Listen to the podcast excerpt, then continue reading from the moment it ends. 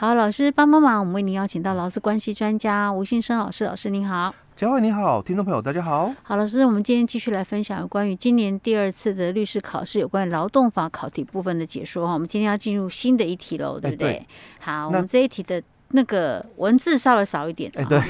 就是它题目文字终于少一点，嗯、上一集我们真的是快搞死了。嗯、好，这个状况是怎样情形呢？嗯、这个是一个二十五岁的年轻的老公、嗯、哦，那他在一百一十一年的六月一号，所以你要知道他要考什么哦。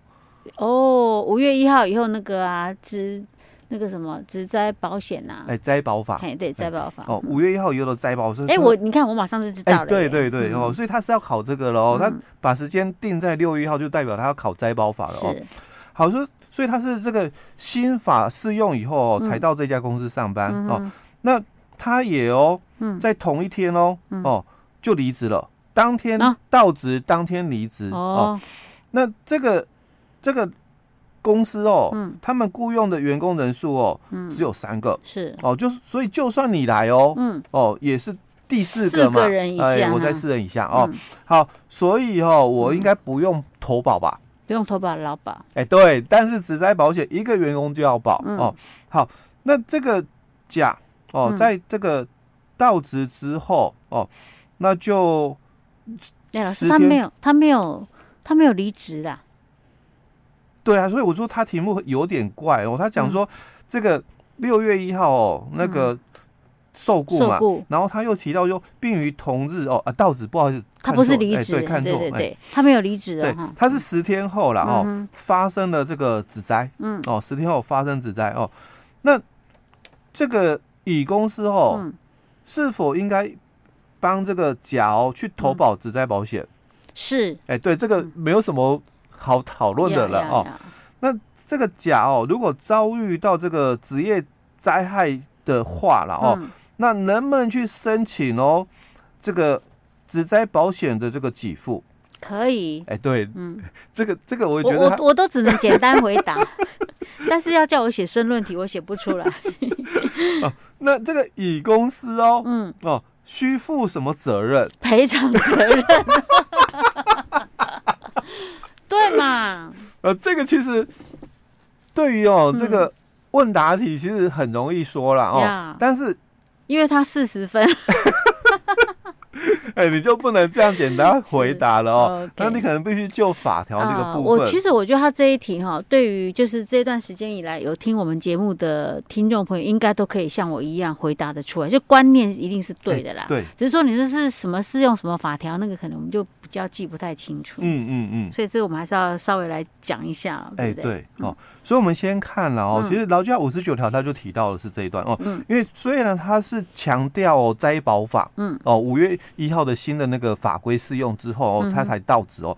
但是回到哦，我们的本体劳基法，嗯，你发生职灾嘛，那雇主要负什么责任？当然是劳基法的责任啊。是哦，所以劳基法五十九条他就提到了这个劳工哦，因为遭遇职业灾害而导致有死亡、失能、伤害或者是疾病的话，那雇主就要按照下列规定给予补偿嘛。那这个补偿就包括喽，必须医疗补偿、嗯工资补偿，或者是。这个没有办法，这个在一定时间内哦，就是恢复的话，那雇主可以一次给予四十个月的平均工资来终结这个工资补偿的责任哦。嗯、那如果因为这个职灾而导致有失能的话哦，那雇主要给予失能补偿。嗯、那因此而死亡，雇主还要给予哦四十个月的这个死亡的一个补偿跟五个月的丧葬费用的补偿哦。嗯、基本上雇主大概是要负这样的一个责任，这是就。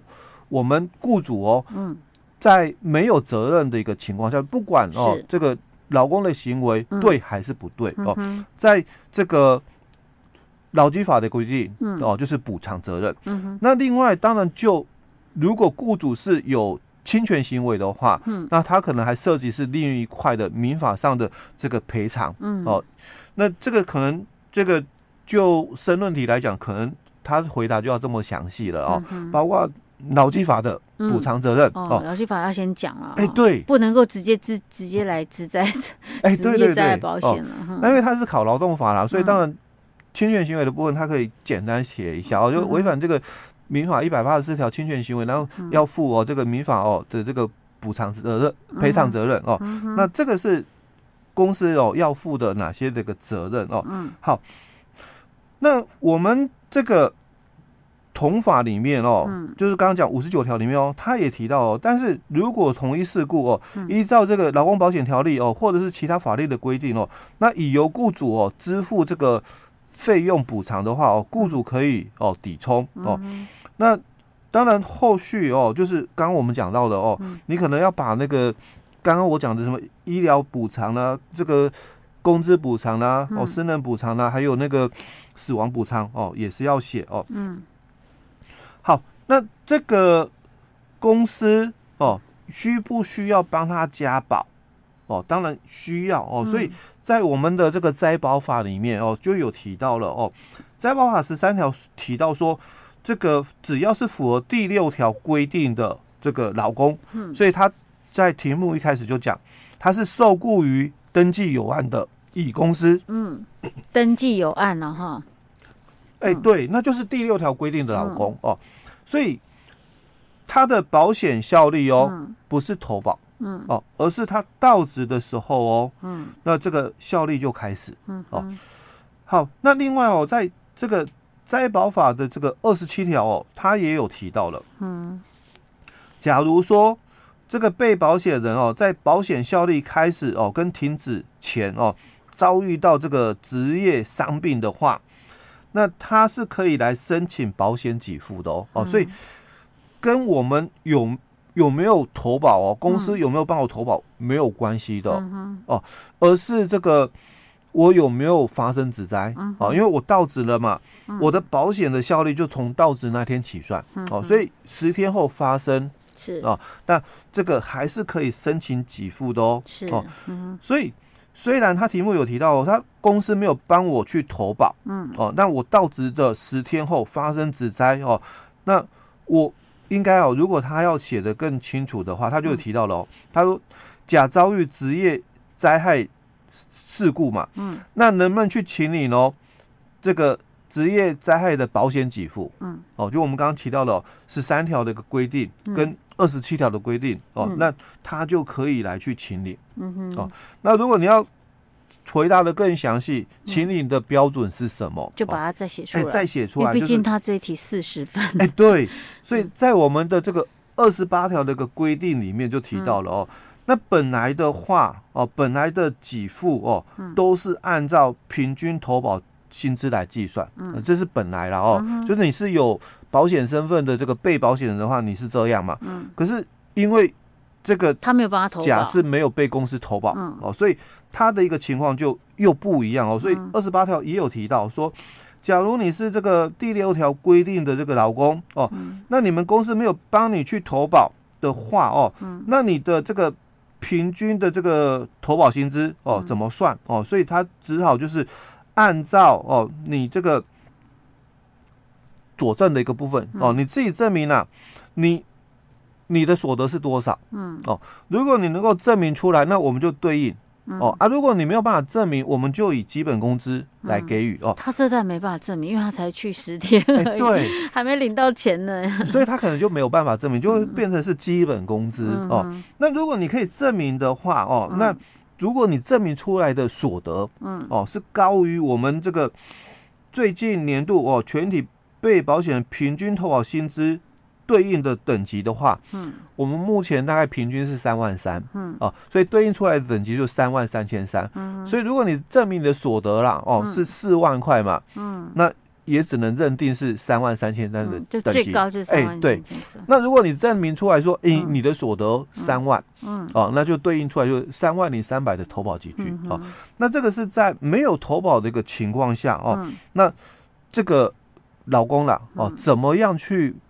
主张自己的权利哦，因为这个其实刚好是新法规哦，但是这种情况哦，在实务上非常非常的多哦，尤其是哦，我们之前在节目也一直提到，假如你是双保，嗯，哦，那因为现在很多是这种情况哦，是。呃，我又在这个公司有投保，那我又在职业工会也有加保，嗯，好，那现在发生的事故哦，发生了一个事故，那到底我？我要认定是这个哪一边的这个给付，因为很多会以就是呃最高的那个投保集聚哦来做给付的一个标准、嗯、哦，但是你要清楚哦，对，它这个最高就是以我们现在的全国的平均保被保险人的那个平均月投保薪资来对应啊，哎、欸，不是，因为它是双保的话就不一样。啊，双保不一样，对，那如果它是单保，就是我在公司没有保，嗯、我在工会保。啊。哦，我在工会保，他有可能就会落到这个题目里面的情境，因为我在公司没有保，啊、哦，就很多实物上是这样哦。嗯、但我在公司是有上班，尤其是小公司嘛，哦，那现在就是很多这样的问题哦。而且我可能是在公司发生的啊，哎，对，所以你在申请劳保给付，你要写经过，嗯，那。可能是上下班车祸，你要写我要去哪里，哦、对吧？好，那我如果是工作受伤，你也要写我在哪里受伤。嗯、好，所以你有没有符合工会投保？对，我没有讲过。对，我们工会投保是那个不不不没有固定的雇主，哎，无一定雇主，哎，无一定雇主，哎，还有就是什么？嗯。就是自营作业者、啊，对，只有这两种人哦，嗯、你才可以在工会加保。可是你现在在公司上班了，对，所以你、就是、工会的投保可能无效了。你就是我们这个情境体之一了。啊，上脑筋啊！因为他不敢写的太白了呀、哦，但是其实就是这个情境题了。是 OK OK，、哦、好吧，这可能是如果你现在在职业工会投保的朋友们要注意哦。嗯，OK。好，所以老师，我们这样算解答完毕了吗？嗯，OK，老师，我们今天就讲到这儿喽。好。